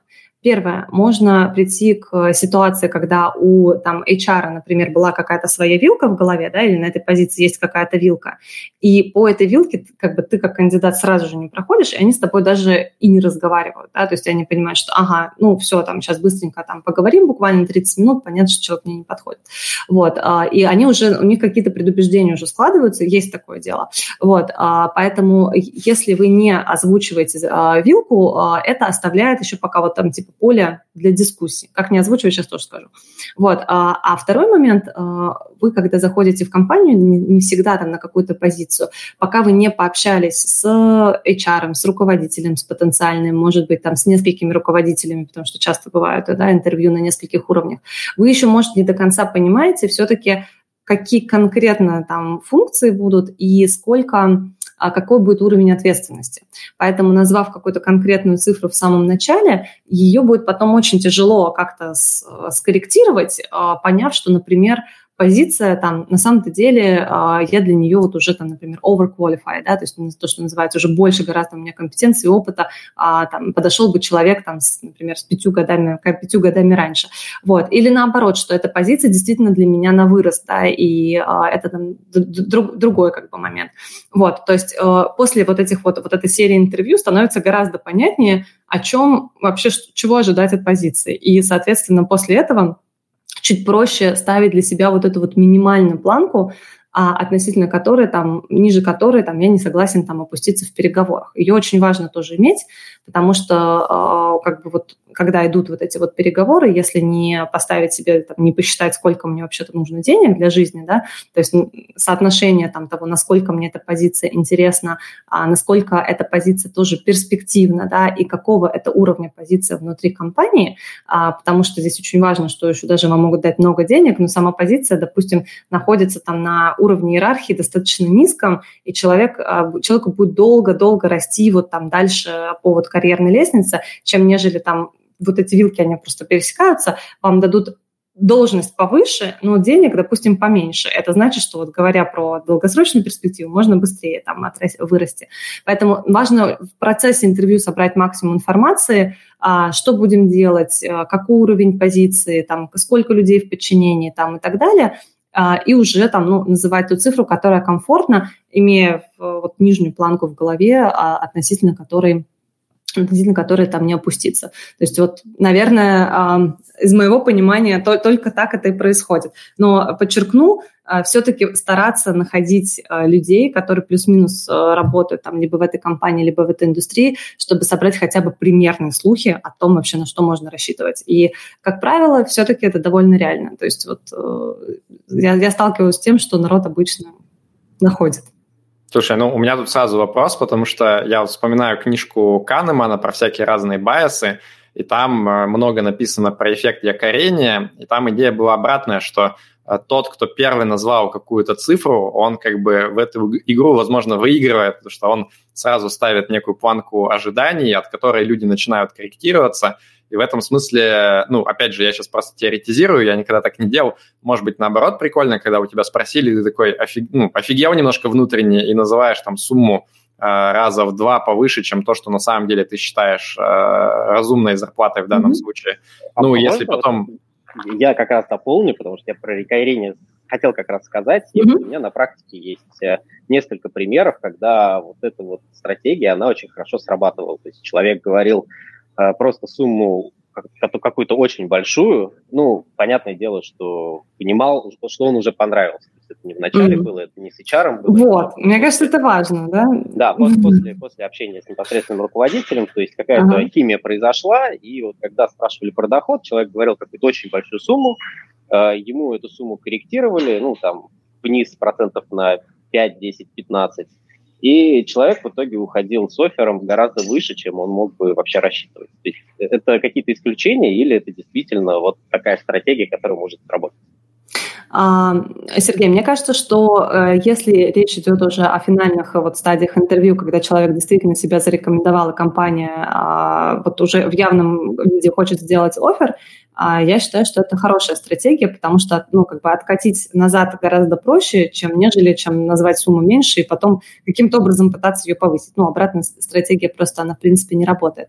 А здесь, э, как бы, как я еще тоже поняла этот вопрос, что а, если вообще там, не на что в принципе опереться, да, а, нужно опираться на то, сколько ты думаешь, сколько, что, сколько ты стоишь, да, то есть вот называя какую-то там а, серьезную сумму, важно понимать еще, проаргументировать, а, почему ты столько стоишь. И очень часто, например, а, аргументация «я сейчас на текущем месте там получаю X», а, она для многих может не работать, потому что часто подписываются NDA, да, то есть э, документ о том, что ты не можешь разглашать никаким третьим лицам, сколько ты получаешь. Это в таком случае нужно прямо э, заставить себя понять, э, за что тебе платят, э, вспомнить все свои проекты, что сколько денег ты принес компании, каких результатов ты достиг. Это как раз упражнение для резюме очень хорошее тоже. А, и вот это такое терапевтическое упражнение, которое говорит, ну, там, заставляет сказать э, сумму, может быть, даже существенно больше, чем получаешь там в настоящий момент. Я в Твиттере буквально э, постил картинку на днях про то, что красивые люди, согласно исследованиям, получают зарплату процентов на 15 выше, чем некрасивые. Поэтому, когда ты обосновываешь, почему тебе нужно оплатить, можно сказать, ну, я же красавчик. Я же красавчик, да. большего. Вы этот мем видели? Ссылаюсь на него, да. Окей. Так, я вижу, что у нас еще тянет руку Бенджамин Ти. Э, Бенджамин, я дал тебе слово можешь разметиться, задать вопрос. Алло, здравствуйте. Привет. Привет. Спасибо за интересный разговор. Вначале вы э, упоминали про то, что вы неоплачиваемый отпуск для того, чтобы разобраться с тем, что вам интересно, чем вы хотели заниматься. Mm-hmm. Это что вроде такого сабатикла.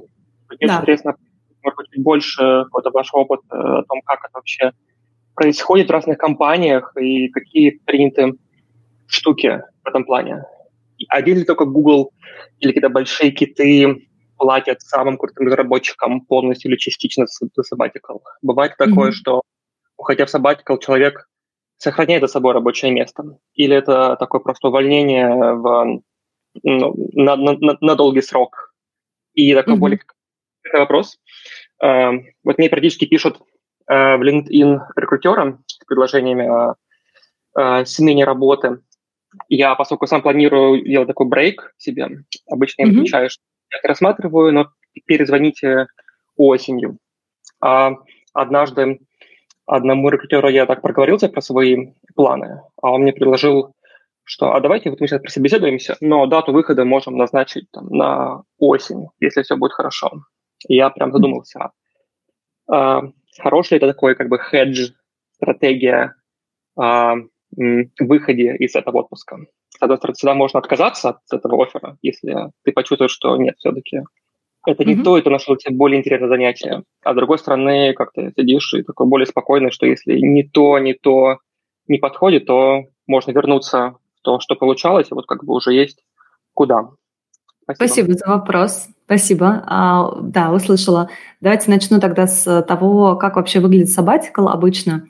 Обычно вот отпуск, э, вот э, неоплачиваемый отпуск, он все-таки подразумевает, что а, вы сохраняете свое место у работодателя. То есть э, как правило, вам не платят зарплату, то есть вы просто берете такое вот некое какое-то время для себя по предварительной договоренности, и в разных компаниях разные сроки, которые они предоставляют – там, например, в год. Есть разные также критерии, по которым они предоставляют такой отпуск, и часто бывает, например, такой критерий, сколько человек уже отработал в компании. Например, отработал минимум два года, после двух лет есть возможность, например, взять на три месяца в течение года sabbatical. Вот бывают такие штуки. Они обычно достаточно четко прописаны и закреплены вот в этих больших компаниях-китах, но а, также такая практика существует и в компаниях поменьше, но там просто нету как бы такой какого-то мануала, как это работает. Это обычно работает по какой-то предварительной договоренности.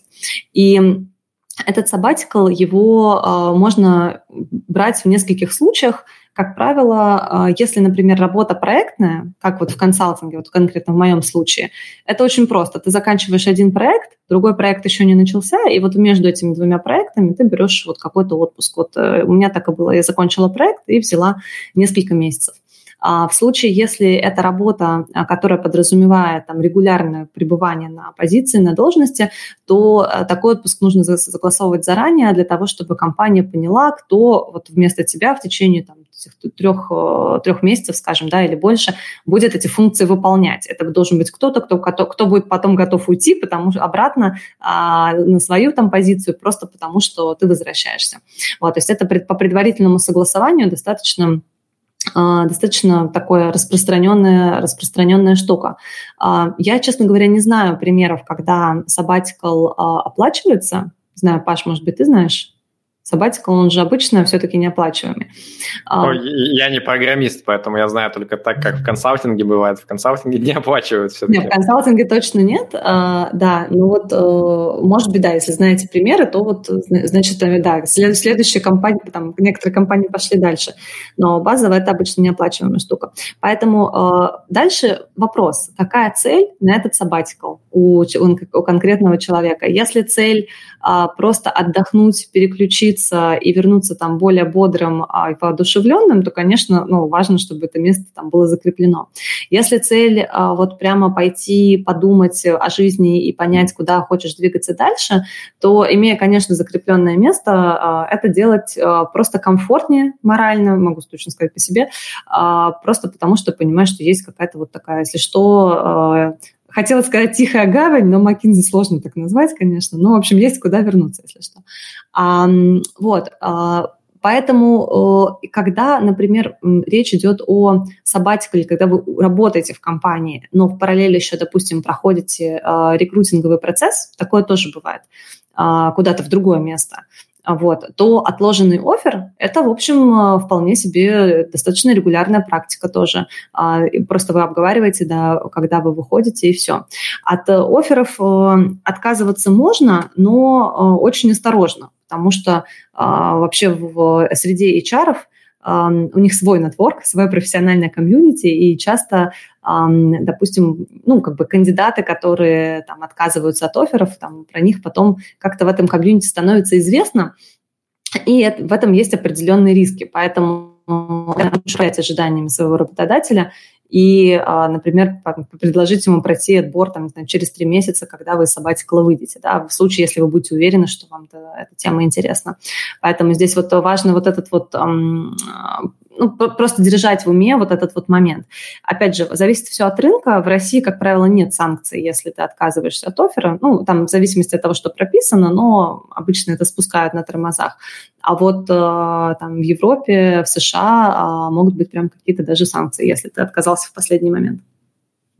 Я бы здесь подытожил, что в вопросе про вот эти саббатиковые длинные отпуска, мне кажется, самое главное – это быть крутым работником. Потому что если тебя прям реально ценят на работе, мне кажется, тебе всегда постараются пойти навстречу, даже если, может быть, там в компании не очень принято и так далее. А, соответственно, если как бы тебя не очень сильно ценят, то твоя переговорная позиция, она будет гораздо слабее. Как-то так. Согласна, согласна. Мы каждый раз приходим с тобой, Паш, к выводу, что главное быть крутым. Нужно, нужно быть умным и красивым. Вот самое главное.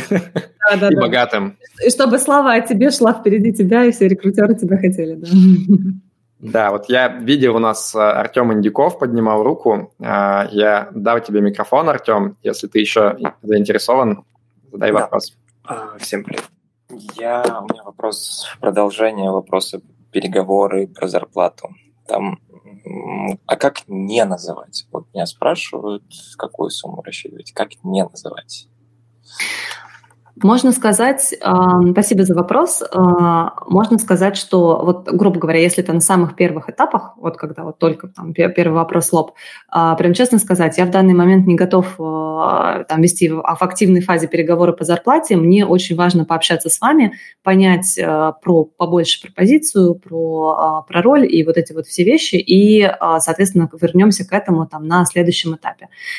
Мне кажется, это, ну, я, я знаю примеры, когда это срабатывает, срабатывало, плюс это достаточно взрослая позиция, которая, в общем, подразумевает, что и вы открыты к переговорам в зависимости от того, что вы встретите да, на этой роли, да, что вам предложат, а с другой стороны, что ну, в общем, и у компании есть э, ну, как бы как, как, какой-то room for negotiation, то есть вы не говорите, что вот я хочу получать там сумму X э, и, и больше никакой. Поэтому, да, просто вот спокойной такой фразы, что в данный момент э, не, не, не готов назвать точную сумму, давайте пообщаемся, после этого я скажу.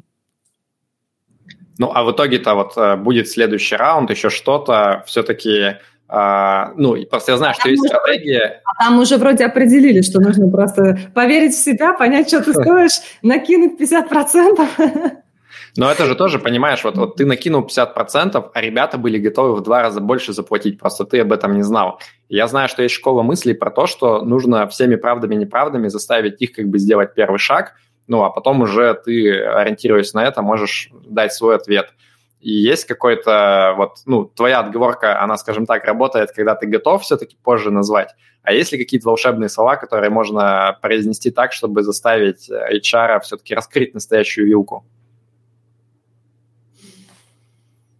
Волшебные слова. Мне просто кажется, что здесь, здесь очень вот немножко сложно а, говорить вот теоретически. Вот э, интересно было бы вот э, разобрать на каком-то конкретном примере. То есть э, я сейчас пытаюсь моделировать. Человек заходит в компанию, ему, зада, ему задают вопрос, там, сколько денег ты хочешь? Он говорит, я, я, допустим, не готов сказать сейчас, да, давайте пообщаемся. Дальше идут, идут, идет непосредственно интервью. Человек понимает, что интервью проходит хорошо, что его компетенции действительно востребованы и все такое И вот этап оффера. Здесь вот вопрос, да, то есть как бы когда финально спрашивают, а, нужно или, ну, то есть на, на что рассчитываешь, прежде чем сделать офер. Ну да, то есть как бы ты уже закоммитился, mm-hmm. по сути, сказал, что ты скажешь, и вот как бы пришел момент, и ты вынужден сказать. И ты понимаешь, что если ты сейчас, ну, назовешь слишком маленькую цифру, то они как бы с радостью согласятся, наверное, а если ты назовешь прям совсем какую-то невообразимо высокую цифру, ну, тебе сложно будет потом согласиться на зарплату там в два с половиной раза меньше, потому что ты как, как терпила будешь выглядеть, типа балабол какой-то непонятный. Да, ты знаешь, вот у меня нету какой-то прям четкой теории, честно говоря, вот, э, на которую я могу опереться, чтобы ответить, э, ответить на этот вопрос или какого-то прям конкретного кейса. Я бы, э, ну, если бы я была в такой ситуации, то я бы искренне, прям честно бы так и спросила, что а, там, мне очень интересно с вами работать, а, допустим, дайте мне ваше предложение, а, а потом обсудим. Ну, мне кажется, это не проблема. Но не знаю, может быть, я понимаю, что я не ответила на этот вопрос четко, но я прям затрудняюсь. Я прям затрудняюсь. Мне кажется, что очень все это по, по обстоятельствам зависит. Я очень рад, что я в основном работал в компании, где есть как бы некая четко установленная сетка да, зарплат, и да. никогда особо такой проблемы-то и не стояло да, сильно. Да, да, да, да, да.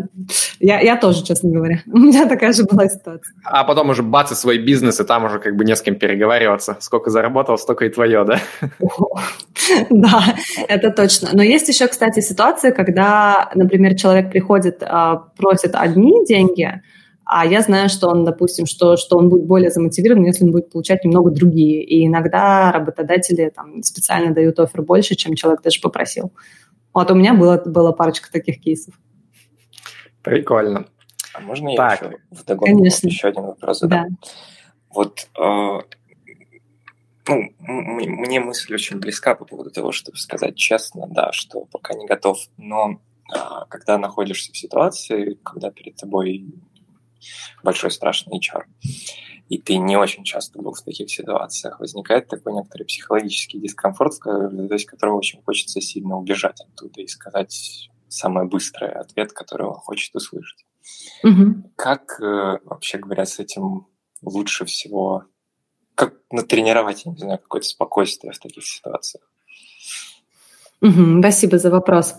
А, натренировать спокойствие. А, мне кажется, что в процессе а, вообще карьерного планирования и, в принципе, под, под а, поиска вакансий, изучения рынка а, важно в какой-то момент прийти просто морально самому к пониманию того, что не только тебя выбирают компании, но и ты выбираешь компанию, в которой, э, в которой ты хочешь работать.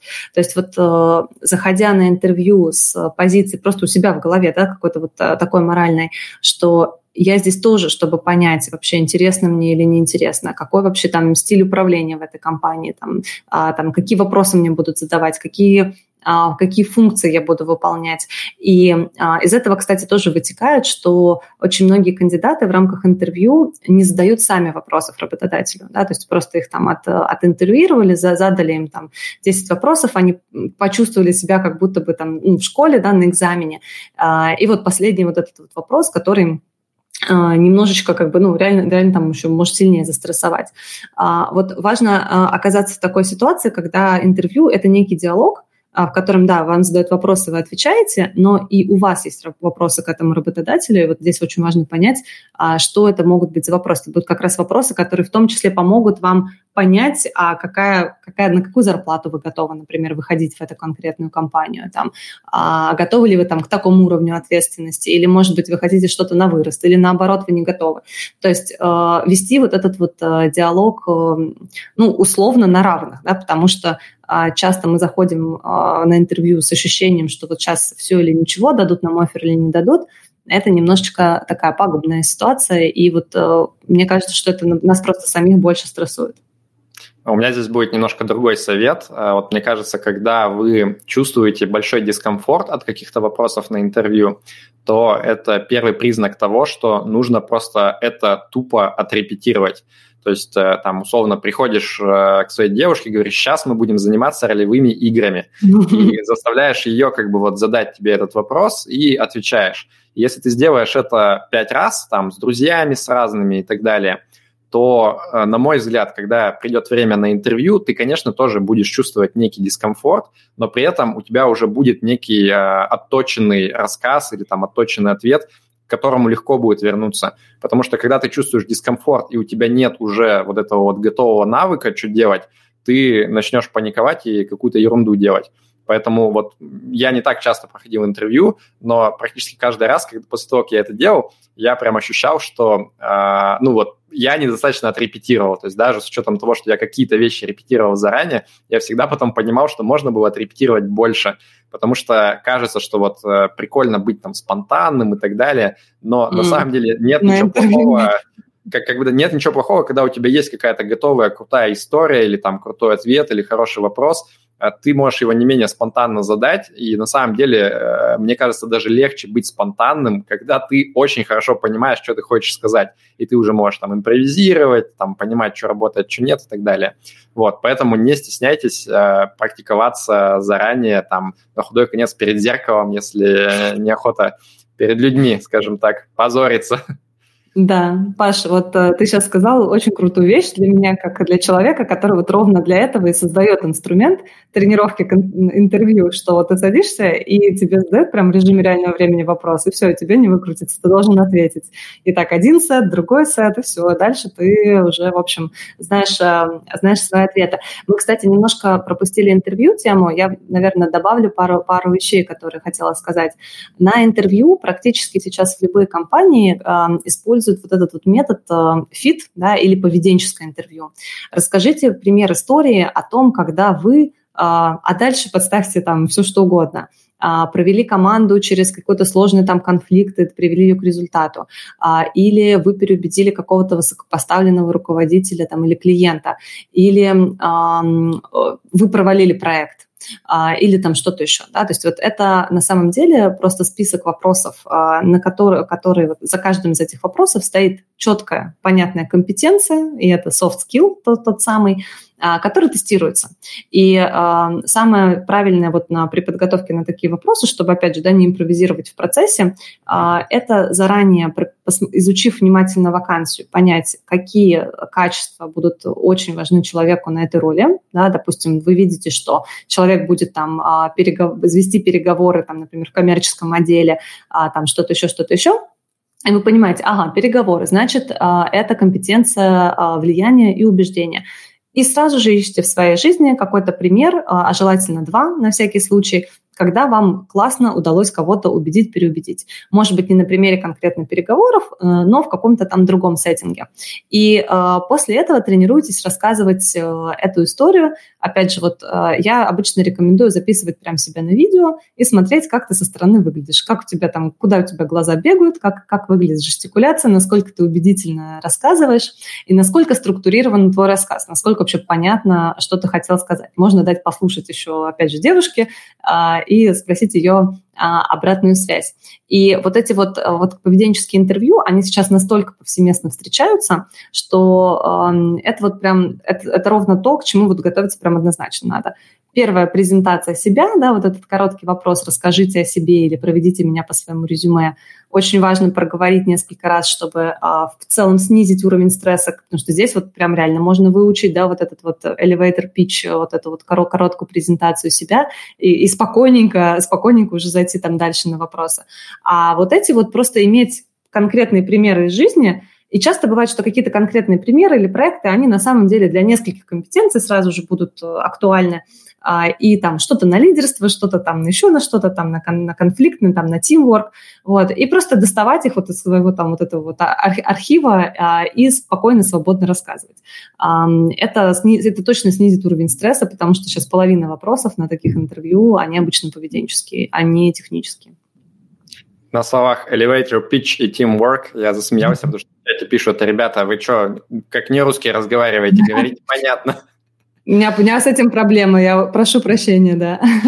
да Elevator pitch деле... – это короткая презентация себя, да, или своего проекта.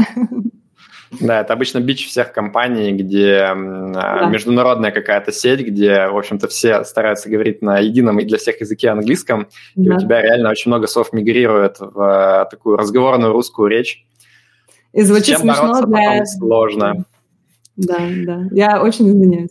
Окей, я вижу, что вопросы потихоньку иссякли. Мне очень понравилось сегодня общение, потому что редко, когда бывает столько классных, интересных вопросов в тему, на которые интересно послушать ответы. О, я вижу, что у нас последний, последний вопрос мы ответим от Олега Валерьевича. Олег Валерьевич, дал вам слово. А, да, здравствуйте. Хотел вопрос такой задать. Ну, в данный момент нахожусь в поиске работы. И меня один вопрос ну, смущает, когда мы проходим интервью. А, когда работодатель задает вопрос, что бы вы хотели видеть от нашей компании и что для вас считается комфортно компании. Вот. Какой-то какой-то правильный, может быть, ответ к этому есть или что-то такие-то вещи, которые стоит сказать. Вот хотел это узнать. Угу. Обычно таким образом а, работодатель тестирует, э, скажем так, реалистичность ожиданий и представлений кандидата о том, что он встретит на этой роли. То есть а, если э, то, что вы озвучиваете, оно абсолютно не соответствует, в принципе, даже там, тому, что реально там есть, например, каком-то уровень не знаю, степень ответственности, там, свобода в принятии решений, а, там, не знаю, может быть, меритократия, а, там, плоская структура, да, а, скажем так, вот, как она правильно? Как вот у меня крутится слово теперь flat, да, вот, ну, плоская. А, в общем, стру- структура такая вот, когда нет, ну, там, не вот, точно. А, и так далее. А при этом работодатель понимает, что на самом деле у них вообще не так, то для них это ну, такой сложный звоночек, а, такой серьезный, потому что кажется, что кандидат будет очень быстро разочарован, даже если он возьмет этот офер, а, придет, то он по итогу достаточно быстро может уйти да, или не впишется в культуру компании. Поэтому это такой вопрос на то, насколько ты, ну, условно, свой или чужой для компании. И здесь, конечно, хорошо бы понять заранее по каким-то признакам примерным, да, вообще, а что там на, на том конце будет, как, как это все будет выглядеть. А в каких-то там, не знаю, международных гигантах, скорее всего, это будет все там чуть более расслаблено, менее иерархично. В каких-то крупных э, там, а, не знаю, компаниях я почему-то сразу подумала про нефтянку, про металлургию. Скорее всего, все будет очень четко структурировано и там понятная иерархия. А, это вот просто на примере одного из, да, из одной из метрик. Поэтому здесь важно просто понять вообще, куда вы идете, и чтобы вот этот вот ответ э, состыковался с тем, э, как бы, а что там на том конце у работодателя. Это первый момент. А, а второй момент, э, возможно, этим вопросом также хочет работодатель понять мотивацию. То есть что, что вас мотивирует непосредственно там, в той или иной работе, и что вы ожидаете от компании, как она будет вас мотивировать. И я не думаю, что здесь есть какой-то правильный ответ в данном случае, да, если вот э, мы говорим об этом. А, просто это дает э, чуть больше информации о вас, как о персонале, да, то есть вот именно о ваших каких-то там характере, предпочтениях а, и прочем для, для непосредственно для рекрутера. И если вот та информация, которую он получит, она опять же расходится с профилем там, кандидата, который они видят на этой позиции, и здесь нужно заранее просто прикинуть, что это за позиция, чем будет этот человек заниматься, какие, скорее всего, у него должны быть там предпочтения, что-то такое. Если будет сильно расходиться, может быть, опять же, тоже звоночком. Если э, будет что-то нейтральное, то или, или там, наоборот, даже попадет э, прям точку, то э, тогда это будет скорее плюс, э, будет, попадет в плюс кандидату. А, я вас правильно понял, Екатерина, то получается, что этот вопрос в основном касается профессиональной деятельности, да, связанной с вакансией, да, непосредственно, mm-hmm. а не там какие-то, там, например, условные там коллектив, там и все остальное. Я думаю, что... Э, нет, коллектив, конечно, да, это очень важно, но я бы, наверное, я думаю, что это скорее вопрос из того, что я услышала, это скорее вопрос э, про то, как вы представляете себе, что, как вы будете работать, да, то есть э, какая будет у вас зона ответственности, как вы будете принимать решения, какие-то такие вещи. А, про то сказать, что будет классный коллектив, всегда можно. Вот это вот, вот это, кстати, точно, там, не, ну, скажем так, не будет проблемой. А, но мне кажется, что ключевое, что здесь хочет услышать работодатель, по моему опыту, это все-таки совпадают ли ваши ожидания от этой работы с реальностью? А, спасибо. Ну, безусловно, да, чтобы не получилось такого, что человек идет там в какой-нибудь инвестмент банкинг или консалтинг и такой, ну, я ожидаю, что я работать буду по 40 часов в неделю. И они такие, ну, ну все, да. голубчик, ты зашел не туда. Да, да, да. И, и проще тебе не сделать этот офер, да, чем потом, а, чем потом вот все, все, все, что, все, что последующее после этого будет. А, друзья, я предлагаю на этом завершать. Уже почти два часа говорим. Кать, спасибо тебе большое, было очень интересно. Я надеюсь, что все, кто спасибо, сейчас вас слушает, и те, кто в записи будут смотреть, потом обязательно пройдут а, в описании этого видео или подкаста. Запись мы, конечно, выложим позже. И перейдут на все вот эти интересные проекты и ресурсы Кати, про которые она рассказывала, и подпишутся везде. Ну и заодно, если вы еще не подписались на канал Rational Answer, то тоже подписывайтесь, жмите лайк, переходите на другие ресурсы Rational Answer, на телеграм-канал, твиттер и так далее. А, на этом, наверное, все. Всем спасибо за участие и пока. Да пребудет с вами разум. Всем спасибо. Пока.